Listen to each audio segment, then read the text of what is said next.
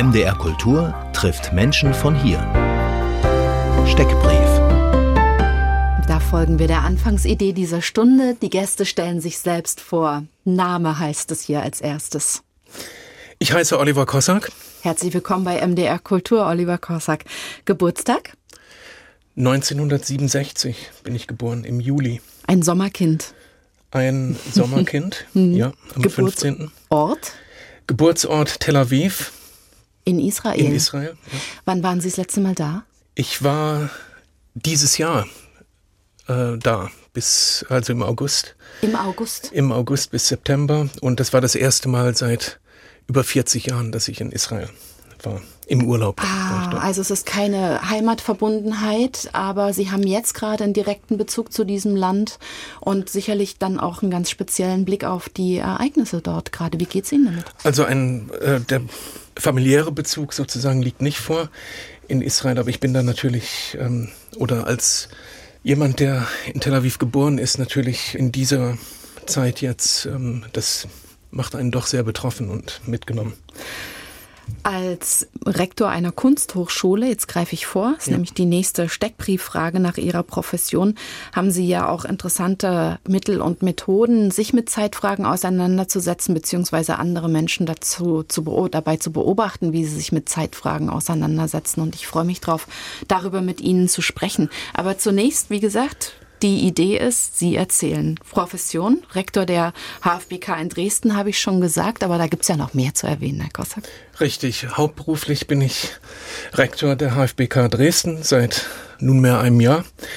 Darüber hinaus liegt natürlich meine Basis in der bildenden Kunst, ausgehend von der Malerei, der Zeichnung, der Grafik. Und ich habe bis, äh, zum, bis zur Berufung als, als Rektor in Dresden die Professur inne gehabt an der Hochschule für Grafik und Buchkunst in Leipzig in den künstlerischen Druckwerkstätten.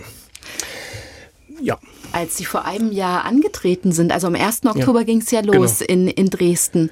Ähm, was haben Sie angenommen, wie sich das vereinbaren lässt, das Künstlersein und das Rektorsein? Und wie viel davon ist Realität geworden? Der Impuls, mich zu bewerben als Rektor an der HFBK Dresden, kam aus meiner künstlerischen Praxis, also weil ich es für äh, sinnstiftend und für sinnvoll halte als Künstler, als jemand, der sehr viel mit der künstlerischen Praxis, auch der Vermittlung eben oder der künstlerischen Praxen zu tun hat. Also, dass man also so aufgestellt eben auch eine Kunsthochschule äh, leiten kann. Warum? Ähm, was, was, was, äh, das- was für ein Defizit haben Sie erkannt? Wo auch, worauf haben Sie reagiert mit diesem Gedanken? Naja, es ist einfach ein Gespür für die ganz unterschiedlichen Prozesse eben in den praktischen äh, Feldern. Also wie wird man zu einem Künstler? Das, ich denke natürlich auch Theorie mit in, in dem Moment, aber es ist natürlich auch ein Ort, wo ganz unterschiedliche Methoden, Möglichkeiten, Technologien ähm, Das Befruchten können des Studierenden sein. Haben Sie das Ja. vermisst als Studierende? Haben Sie das Gefühl gehabt, oh, ich wünschte, da würde jemand sitzen, der diese Perspektive des Künstlers besser kennt in der Verwaltung? Nein, also Kunsthochschulen werden ja auch durchaus oft von, von äh, Künstlern, Künstlerinnen Das stimmt natürlich. Mhm. äh, geleitet. Und ich sehe mich einfach, in diesem Moment sah ich mich prädestiniert, Mhm. äh, die, dieses Amt auszuführen. Und ich bringe natürlich diese Erfahrungen mit. Ich finde es auch wichtig, ähm, dass man im Kollegium, also mit den Künstlerinnen und Künstlern, die dort lehren, also dass man mit ihnen sich ähm, gut aufgehoben fühlt. Ja. Und wie ist das jetzt im Atelier in Leipzig? Wie oft schließen Sie die Tür auf und wieder zu? Wie viel Zeit können Sie noch dort verbringen? die Kunst im Atelier, wie es vorher möglich war, ist natürlich nicht, äh, nicht so gegeben. Aber ich arbeite auch viel aus Notaten, Zitaten oder auch im zeichnerischen Bereich, äh, nebenberuflich sozusagen. Ähm, momentan und da entstehen auch neue Gedanken oder Konvolute an auch Formen oder Vorformulierungen, die ich dann, wenn ich ins Rigorosum gehe, im Atelier ausführen kann, also in, in größeren Form Formaten. Das entspricht aber ohnehin meiner Praxis. Aha. Jemand, der auch in archipelhaft fragmentierten Untersuchungs äh, wie sagt man, Inseln, ja vielleicht äh, also ihre, oder dazwischen. Sie, meinen Ihre verschiedensten Lebensbereiche, ja. in denen Sie da gerade unterwegs sind, ja, ja und auch ja. gerne unterwegs sind offenbar. Da muss man ja ganz verschiedene Sprachen sprechen, ganz verschiedene soziale Codes beherrschen, um überall gut klarzukommen. Sie müssen auf Verwaltungsebene sprechen können. Sie müssen politisch natürlich irgendwie auch argumentieren können, fit sein. An Kunsthochschulen finden immer Debatten statt. Da müssen Sie sozusagen auch den Raum halten können. Und Sie haben diesen, diesen künstlerischen Ansatz. Das sind jetzt drei, die mir sofort einfallen. Wahrscheinlich gibt es noch viel mehr. Aber das sind schon die, die drei wesentlichen Leitplanken, wenn man, äh, wenn man so will. Eine Kunsthochschule ist ein Feld, wo es um das Individuum letztendlich geht. Also das also jede Person darin hat auch eine unterschiedliche Perspektive, eine Vision vielleicht, eine Zielsetzung, die ganz individuell aus ihr kommt und auf sie zugeschnitten ist. Natürlich ähm, ist da viel Dynamik drin und auch viel, viel Unterschiedliches. Ne? Und diese, diese Unterschiedlichkeit, also dieses Kaleidoskop an Möglichkeiten macht es ja so spannend. Das heißt, man ist immer ja am lernen. Also man interessiert sich natürlich für das andere, also in dem anderen, also für die anderen auch, also diese anderen, die zusammengenommen dieses multiperspektivische Moment der Kunsthochschule oder der Kunst, der bildenden Kunst auch ausmacht. Ähm, dann muss das Ganze natürlich verwaltet werden, wie Sie zu Recht sagen.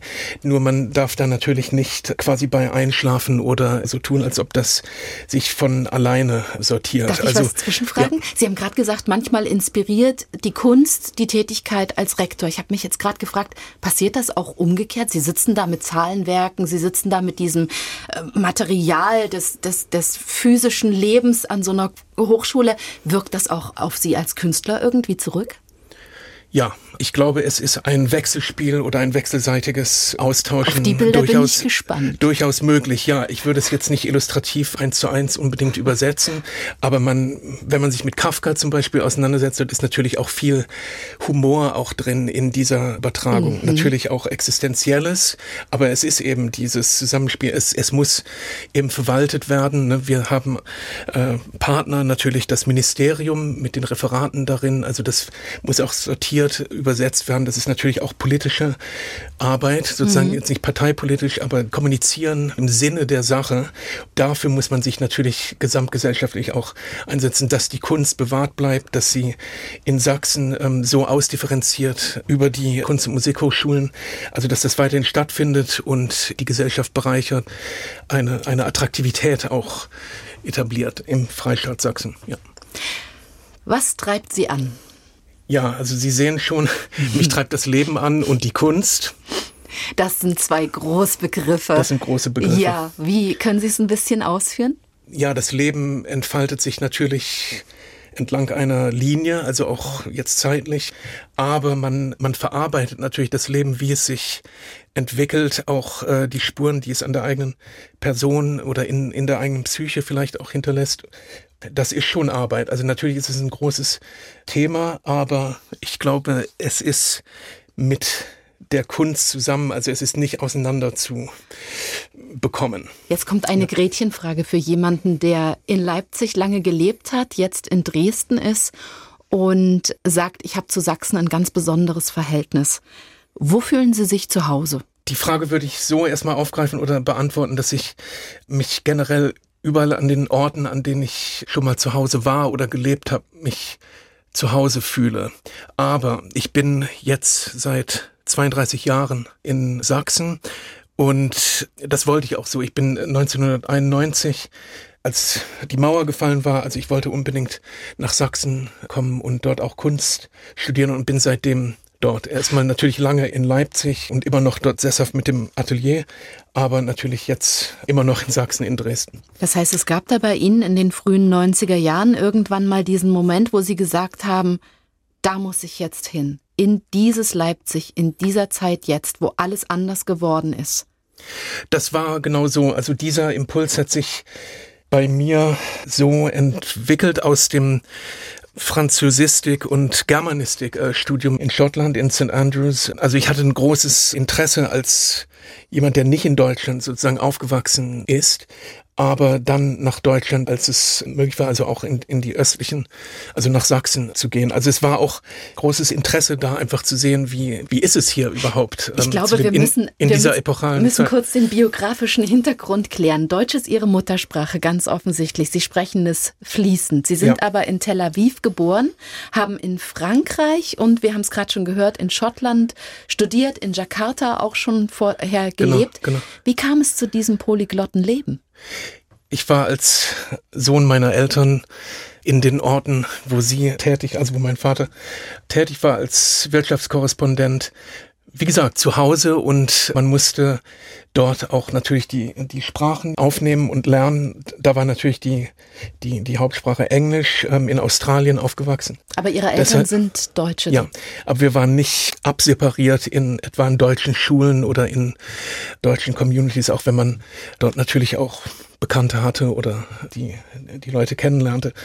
Aber insofern ist ein recht internationales, ja, eine internationale Persönlichkeit erwachsen. Manche sprechen, ich, weiß gar nicht, ob das noch der Begriff ist, also Third Culture Kid, dass man quasi in Kulturräumen, die nicht der Kultur der Eltern entspricht, ähm, aufwächst. Aber das ist natürlich eine Perspektive, die sehr multikulturell oder multiperspektivische Sichtweisen auch Mit sich bringt, mit sich ja. bringt. Hm. Auch wenn man dann natürlich Deutsch spricht oder Englisch spricht, ist es kulturell natürlich anders grundiert. Ich fasse mal zusammen und, und sammel ein, was wir bis jetzt haben, Herr Kossack. Oliver Kossack ist bei uns, seit etwas über einem Jahr Rektor der Kunsthochschule in Dresden. Wir haben darüber gesprochen, dass er ein sehr internationales Leben hatte bisher äh, und als Sohn eines Korrespondenten überall auf der Welt zu Hause war. Sie haben Germanistik studiert und zwar in Schottland und haben dann beschlossen, kurz nach der Wende, ich muss nach Leipzig, das interessiert mich brennend, was da gerade passiert. Und dann war ich gespannt von Ihnen zu hören, wie das nun ist, in Leipzig so lange verwurzelt, drei Jahrzehnte und jetzt gehen Sie nach Dresden. Diese beiden Städte verbindet ja eine sehr interessante Beziehung. Ich, ich finde immer, es ist wie so ein, äh, beides große Kunststädte, beides Metropolen, beide in Sachsen Zentren, Ballungsräume und es ist wie so eine Geschwisterkonkurrenz. Ähm, wie erleben Sie das? als Brücke gewissermaßen, also auch wenn das jetzt erstmal meine eigene äh, Perspektive ist. Ich will da gar nicht reingehen in, in, in Vergleiche, aber es sind natürlich an jedem Ort die Personen, die Geschichten, also auch die Geschichte des Ortes, die sich auch unabhängig oder auch in Abgrenzung zu anderen ähm, Städten ja auch entwickeln kann. Der Ähm, Resonanzraum in Dresden ist ja auch so ein anderer. Da denkt man Caspar David Friedrich. In Leipzig, da denkt man, wenn man jetzt mal bei der, bei der bildenden Kunst, bei der Malerei vor allem bleibt, da denkt man natürlich äh, Leipziger Schule. Wie wirkt das auf Sie zurück, wenn Sie da hingehen? Hat das, spielt das eine Rolle? Spüren Sie das stark? Ich sehe die, die Kunsthochschulen, wie sie sich jetzt darstellen und wie sie natürlich sich entwickelt haben. Es, äh, es stimmt, es gibt die Leipziger Schule, die ja auch ähm, erfolgreich sich, oder die neue Leipziger Neue Schule, die Leipziger auch Schule, ein, eine Form der städtebezogenen Kunstvermarktung natürlich auf der, also in dem Gebiet einer spezifischen Form von figürlicher Malerei sich sehr erfolgreich platziert hat. Aber es hat parallel, also zeitlich parallel in Dresden auch die Malerei natürlich auch sehr erfolgreich international platziert und jetzt kann man, man kann es nicht, finde ich, also das eine gegen das andere, also es ist eine eher fi figürlich äh, sein muss und das andere vielleicht eher abstrakt. Es ist eine Qualität in der Malerei zu spüren an beiden Orten und die haben natürlich diese Aktivität hat natürlich Sachsen auch sehr gut getan. Und dann sind ja auch drei Jahrzehnte vergangen. Als Sie nach Leipzig gekommen sind, 91, eine Stadt in einer Umbruchssituation. Und jetzt kommen Sie nach Dresden und ich suche die Großvokabel, um Dresden jetzt zu beschreiben. Mir fällt keine ein. Keine Vokabel.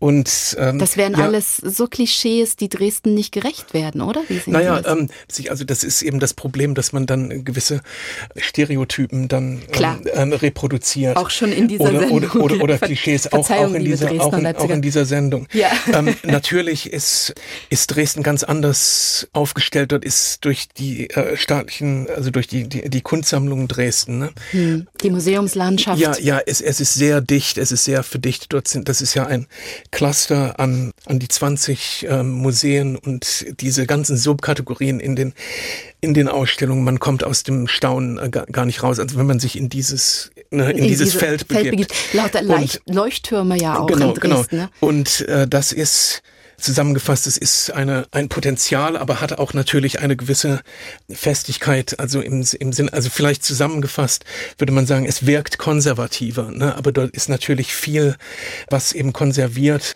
worden ist, was an das Licht geholt wird in thematischen Ausstellungen und das berührt uns ja auch an der Kunsthochschule. Also wir gehen auch in Kooperationen aufeinander zu. Wir müssen mit diesem Fundus arbeiten. Das ist eine ganz andere Situation als in Leipzig, wo das ähm, Museum also bürgerlich gedacht und, und gegründet, äh, mhm. äh, ganz andere Horizonte Die Gesellschaft hat. auch ja, eine andere genau. hat. Ja. Oliver Kossack ja. zu Gast bei MDR Kultur. Wir haben noch eine äh, Steckbrieffrage übrig. Die lautet, welches Buch hat Sie zuletzt bewegt? So, ja, ja. Ähm, haben Sie, das, haben Sie noch ja, Zeit zum Lesen? Also ähm, wenig und die Bücher, die werden eher in Segmenten, also nebenbei gelesen, also jetzt nicht von Deckel zu Deckel, aber das, ähm, ich habe zwei Bücher sogar, die vielleicht irgendwie auch zusammen äh, hängen. Also eher Sachbücher. Das Buch über Israel reden von Meron Mendel hm.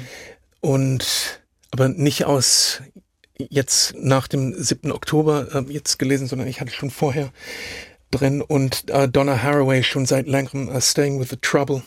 Wie hängen die denn zusammen? Sie hängen zusammen insofern, dass da politische Dimensionen, die eine globale Welt äh, betreffen, angesprochen werden. Sie hängen also, jetzt nicht inhaltlich ähm, hm. politisch zusammen, sondern eben in dieser Dimension, dass da doch eine, eine Frage an die, die, äh, die Menschheit durchaus gestellt äh, werden. Meron ja. Mendel, ähm, helfen Sie mir, aber ich meine, wie aufgeklärt streiten über Israel? Es ist sehr komplex und ich kann das Buch insofern nur empfehlen, weil er führt aus seiner subjektiven Perspektive, die auch eine Rolle spielt in, in diesen Diskussionen, sehr gut rein in eben die Komplexität und diese multiperspektivische mhm.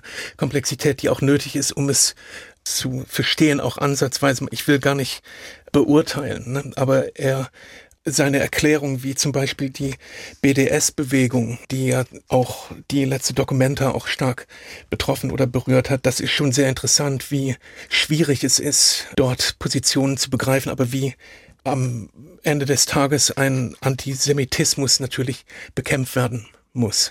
Das ist sehr interessant, das, das zu lesen, das Buch insgesamt auch. Welche Musik hat jüngst berührt?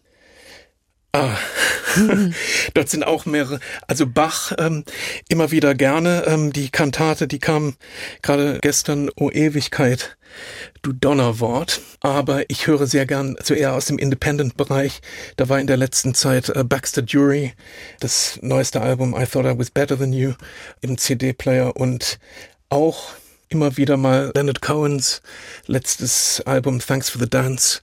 Ja, das sind Songs drauf wie Puppets zum Beispiel oder Listen to the Hummingbird, die in ihrer Reduktion und auch in ihrer, ja, in ihrem ironischen, aber sehr empathischen, sehr existenziellen äh, Humor mich sehr berühren. MDR Kultur trifft Menschen von hier.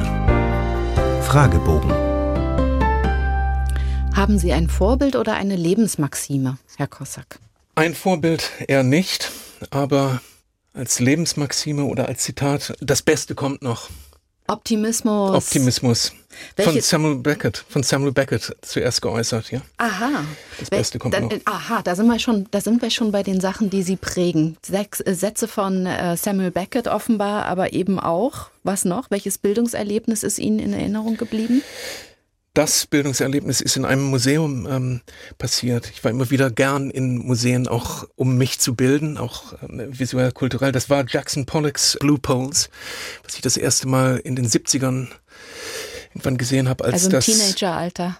Ja, oder noch, ja, vielleicht war ich acht. Ach, oder so, ähm, als das Bild in der National Gallery of Australia in Canberra auftauchte. Äh, Wilder das war ein Jackson relativ sensationeller ja. ähm, Ankauf oder auch wie das ausgestellt war. Ich kann mich noch daran erinnern, als ich das gesehen habe, ich war, wie heißt es so schön, geflasht Und ich wusste, das ist was äh, für mich, dieses, äh, dieses Feld, diese Dynamik der Farben, diese äh, räumliche Tiefe, dieses mehrdimensionale, also durch die, durch die Farbe auf einen zukommt, das war äh, wirklich ein Bildungserlebnis. Hat denn dieser achtjährige Oliver Kossack von sich schon gedacht, dass er Künstler werden könnte? So, so kann ich mich nicht, ähm, nicht dran erinnern im Sinne von, ähm, dass das vielleicht ein Beruf wäre, aber diese Tätigkeit hatte ich schon immer ähm, von klein an verfolgt. Also das Zeichnen. Ähm, mich hat natürlich auch in Australien zu der Zeit, ähm, man hatte auch Kontakt dazu, der Kunst der indigenen Australier, der Aborigines.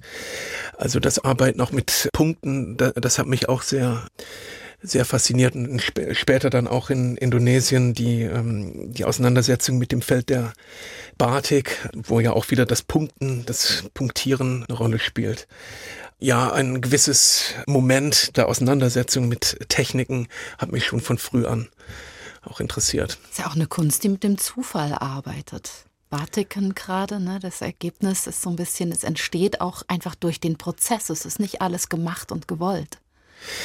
In den traditionellen, also in der traditionellen textilen Ausführung ist es schon sehr geplant, Batik, weil man muss gewisse Schritte also sehr, sehr sorgsam gehen, um den, um das Bild auch aufzubauen auf dem Stoff.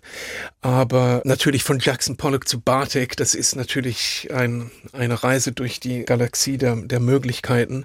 Aber es hängt für mich tatsächlich äh, zusammen, diese Informationsverdichtung auch auf der Bildoberfläche und auch die Möglichkeiten, die da entstehen und sich auch eben verdichten in dem Palimpsest auf der Leinwand, das finde ich schon faszinierend. Und daraus habe ich ja auch eigentlich eine Lebens, Aufgabe oder ein Ziel auch Aha. für mich formuliert. Ja. Das Palimpsest, das Abschreiben von Pergament, das Neubeschreiben, das Überschreiben, das Wiederverwerten, das ist so ein Lebensprinzip?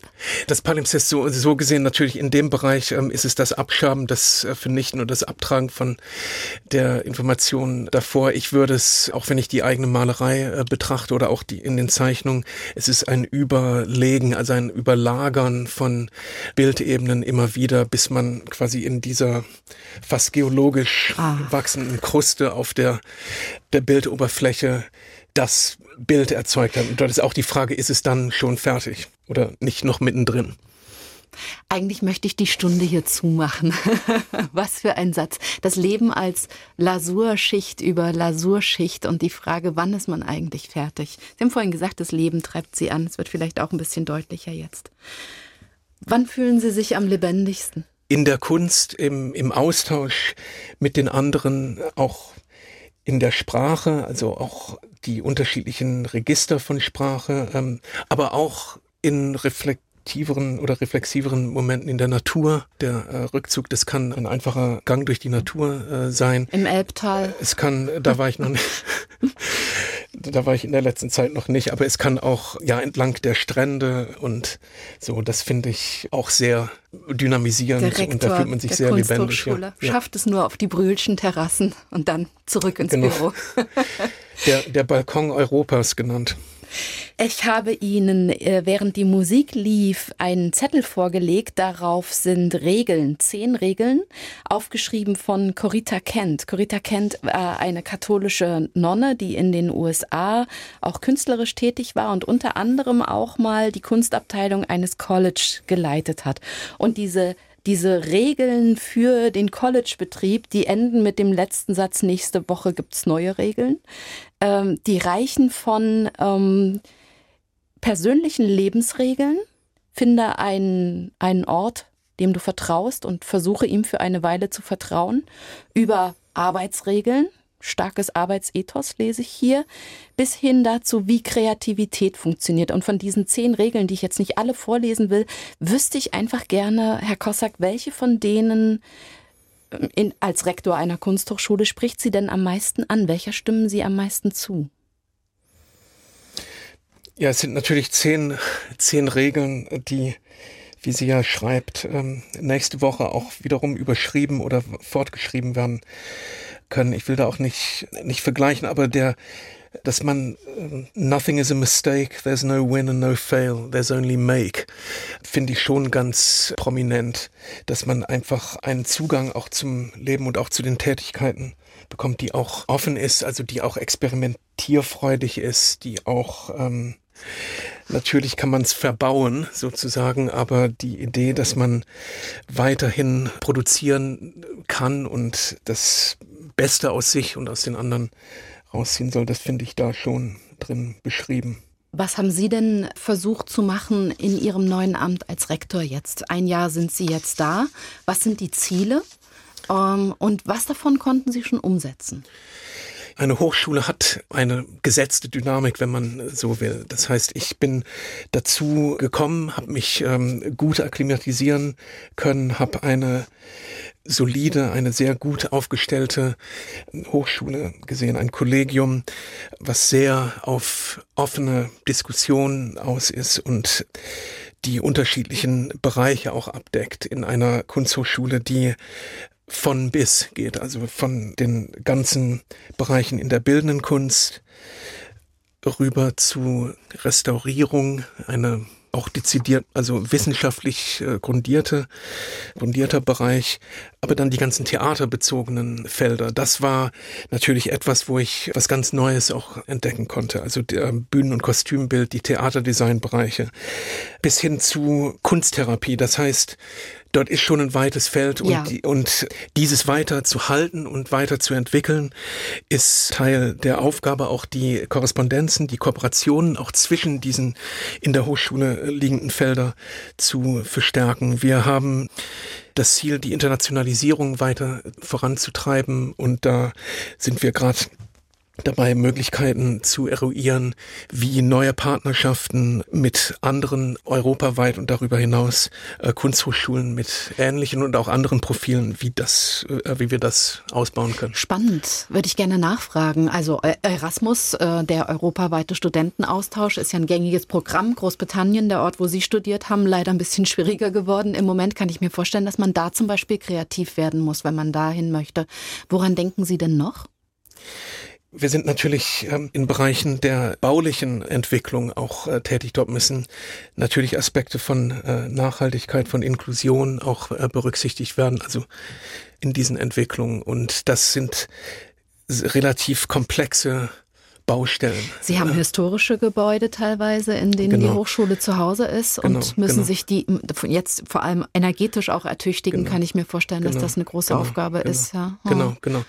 Und ja, Sie, äh, Sie sagten es, die Brüsche Terrasse, also dass man dort immer ist, das ist natürlich ein faszinierendes, großes Gebäude mit vielen Details architektonisch und dort die Inklusionskonzepte auch umzusetzen, von dem Abschleifen des Kopfsteinpflasters im Innenhof äh, teilweise zu dem Einziehen von äh, Rampen und also das ist sehr interessant, aber es ist natürlich eine Entwicklung, die auch eine gewisse Zeit benötigt. Die Ästhetik auf der einen Seite, der Nutzen auf der anderen, äh, die Umsetzung in einem Kontext, wo wieder Kunst geschaffen werden muss, die ihr eigenes freies Feld, ihre, ihre freie Leinwand braucht sozusagen. Ja? Genau, genau, genau. Wir haben natürlich in dem Bereich äh, bildende Kunst, das ist in Dresden sehr mit einer großen Fluidität auch konzipiert gruppiert. Das finde ich sehr gut, dass es nicht unterteilt ist in medial definierten, in definierte unterschiedliche Bereiche. Mhm. Ähm, also Institut für und so weiter. Äh, genau, oder, mhm. oder, oder Studiengang für Malerei, Studiengang für Medienkunst zum Wie Beispiel. Wie handhaben Sie das? Eben mit dieser Offenheit ähm, innerhalb der, das Feld der bildenden Kunst. Und ja. dort sind natürlich auch Labore, dort sind auch Ideen, wie man das noch aufbauen kann ähm, im Bereich Sound, im, im Bereich Bewegtbild, in Kombination natürlich mit den gewachsenen Werkstätten, die man vor Ort findet. Gehen Sie da auch Machen Sie ja. Ihren Gedanken ruhig zu Ende. Ich will Sie nicht in Ihrem Gedanken unterbrechen. Ja, ja, ja dort ist noch Entwicklungspotenzial, was ich sehe. Ja. ja. Gehen Sie da auch in Kooperationen mit äh, Institutionen außerhalb der Hochschule? Einige Kooperationen stehen schon. Also wir sind in Dresden mit Dresden Konzept Partner mit unterschiedlichen Institutionen in Dresden. Allen voran TU Dresden, die, die Technische Universität.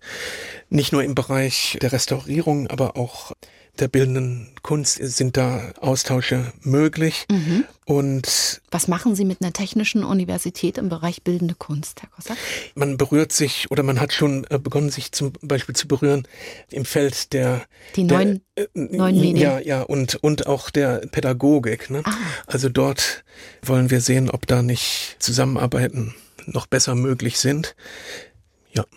Wie muss man sich denn vorstellen, wie es jetzt an einer Hochschule, an einer Kunsthochschule in der Kunststadt Dresden zugeht, in dieser Zeit, in der Vorweihnachtszeit?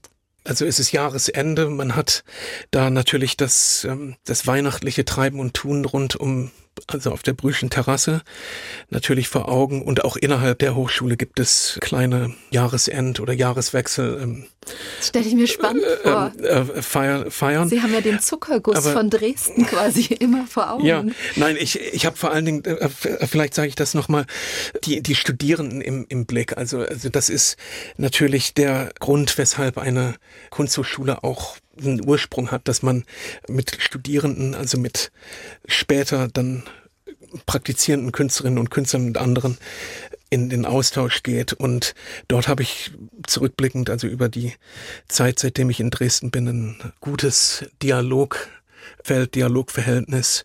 Und da sind Ideen, also dass man in der Kommunikation miteinander, dass man einfach sich auch öffnet und miteinander spricht. Das sind natürlich Diversitätskonzepte, ähm, Gleichstellung, das äh, beschäftigt uns. Und dass man in Dresden eine Weltoffenheit auch auf den Punkt bringt. Sehr interessant, wie Sie jetzt von der, von der Weihnachtsfrage auf die Begegnung mit den Studenten gekommen sind. Aber lassen Sie uns das ruhig machen, ähm, weil es ja eben wirklich so ist. Die Weihnachtsfeier wäre so das klassische Format. Wir kommen zusammen in irgendwelchen Institutionen. Aber Sie haben äh, das so vorgehabt mit Ihren Studenten, dass mehr Begegnung stattfindet, ganz offensichtlich, und haben da auch neue Formate eingeführt. Was machen Sie da ganz konkret? Ja, ein verwaltungstechnisches Format ist der Jurfix, aber das ist so, so wichtig strukturell, wie es auch für den lebendigen Dialog zwischen den Personen natürlich wichtig und, und gut sein kann. Die Studierenden, die veranstalten regelmäßig eine Vollversammlung, um Themen, Thematiken, Themenfelder aus ihrer Studierendenschaft hochschulweit zu diskutieren. Und das halte ich für ein sehr gutes ähm, Instrument, dass man dort auch sich regelmäßig trifft und auch regelmäßig die Knackpunkte, die Möglichkeiten im Detail auch definiert, identifiziert und auf Lösungen hin behandelt. Können Sie für uns als Zuhörer, um es mal greifbar zu machen, vielleicht eine Sache erzählen, wo der Impuls aus der Studierendenschaft kam, wo Sie als Rektor sagen, gut, dass ich zugehört habe und wo das dann tatsächlich auch im Universitätsalltag, im Hochschulalltag zu einer Veränderung geführt hat? Es geht um Qualität im, im Studium, in der Lehre. Dort ist es auch wichtig, sich äh, zu öffnen, dass man gute, äh, kritikfähige, also Feedbackschleifen auch etablieren kann, also zwischen den Studierenden also innerhalb und den, den Lehrenden. Das läuft, wie ich äh, höre, sehr gut. Und es gibt jetzt auch einen Wunsch, dass man sich über den Antisemitismus ähm, im Kontext der Hochschulen, mhm. aber auch die historischen Perspektiven, wie es dazu gekommen ist, dass man dort Schulungen erfährt. Das ist natürlich eingebettet in das Feld Antidiskriminierung, natürlich Antirassismus. Und dort gibt es den expliziten Wunsch auch eben anhand von äh, Schulungen sich mit dieser Materie zu äh, befassen. Und das kann ich mir sehr gut vorstellen, dass wir das machen. Mit Ihrer Erfahrung als Künstler ähm, können Sie den Studierenden auch helfen bei der Frage, was kommt nach dem Studium? Kunst und Kunstmarkt. Wie bereitet man die jungen Leute darauf vor? Die Studierenden sind bei ihren Professorinnen und Professoren in den Klassen und den äh, Studios tätig. Und dort ist sehr viel ganz auf den Punkt verdichtet, professionelles Wissen und Agieren abzurufen. Es gibt aber unterschiedliche Perspektiven natürlich darin, also unterschiedliche Wege. Das ist ja das Studium, was es ausmacht, dass man äh, in Berührung kommt mit auch den unterschiedlichen Möglichkeiten. Die einen würden vielleicht mehr sagen, also es ist wichtig, sich über den Markt oder die Märkte in all diesen Feldern, nicht nur in der Kunst, schon relativ früh ein Bild zu machen, aber generell geht es natürlich um die um das Studium in der in der Kunst und der Markt und der Idee, Markt, der ja. kommt dann hm. später. Genau. Wie halten Sie das denn, Herr Kossack? Ein, eine gesunde Mischung hm. ist wäre wäre meine äh, meine Devise an der Stelle. Wenn Sie ein Bild malen könnten, das Ihre Situation jetzt zeigt, entweder Sie können aussuchen Ihre persönliche in dieser Vielfalt der Aufgaben, in der Sie gerade stehen, oder das große Ganze. Wie würde das aussehen? Ich habe kein homogenes oder homogenisierendes zentrales Motiv. Es ist eher ein ausdifferenziertes, sehr schillerndes äh, Gebilde an unterschiedlichen, zum Teil kleinteiligen, aber auch größeren Flächen. Im Grunde genommen beschreibe ich jetzt Blue Poles von, von Jackson Pollock. Also da sind schon statisch festere Momente drin, also lineare, also sozusagen Säulen oder Stützen. Ne? Und dann ist da aber sehr viel, sehr kleines, flimmerndes Material. Ich nehme an, dass der Rektor ein bisschen zur Ruhe kommt in der Zeit zwischen den Jahren, das an ja. der Hochschule ja. und der Künstler? Ich habe mir vorgenommen, auch Zeit im Atelier verbringen zu können in dieser Zeit, aber es geht ja im Januar dann relativ früh dann wieder los. Also es wird, wenn ich gut bin, eine kurze, aber intensive Zeit im Atelier sein. Sehr schön, dass Sie bei uns waren in dieser Zeit jetzt kurz vor Weihnachten zu einer Bilanz nach einem reichlichen Jahr als Rektor der Hochschule für Bildende Künste in Dresden. Oliver Kossack war das zu Gast bei MDR Kultur. Und in der kommenden Woche ist Ulrike Lünn bei uns zu Gast, Beauftragte der Katholischen Kirche für die Europäische Kulturhauptstadt Chemnitz 2025. Da wird der Zeitrahmen jetzt knapper und wir können sprechen über die Vorhaben dort. Herr Kossack, vielen Dank, dass Sie bei uns waren. Ich hoffe, Sie hatten Freude. Wir verabschieden Danke. Sie jetzt mit Musik, die Ihnen vielleicht vertraut vorkommt, denn Sie haben in Schottland studiert und bestimmt um diese Zeit ähm, dort auch ähm, Carols gehört, Weihnachtslieder. Genau. Sussex Carol bei uns zum Abschluss dieser Stunde, Ralph Vaughan Williams. Ich bin Ellen Schweder. Oh, wie schön. Die Redaktion der Stunde hatte Angelika Zapf und Oliver Kossack war unser Gast. Dankeschön. Danke.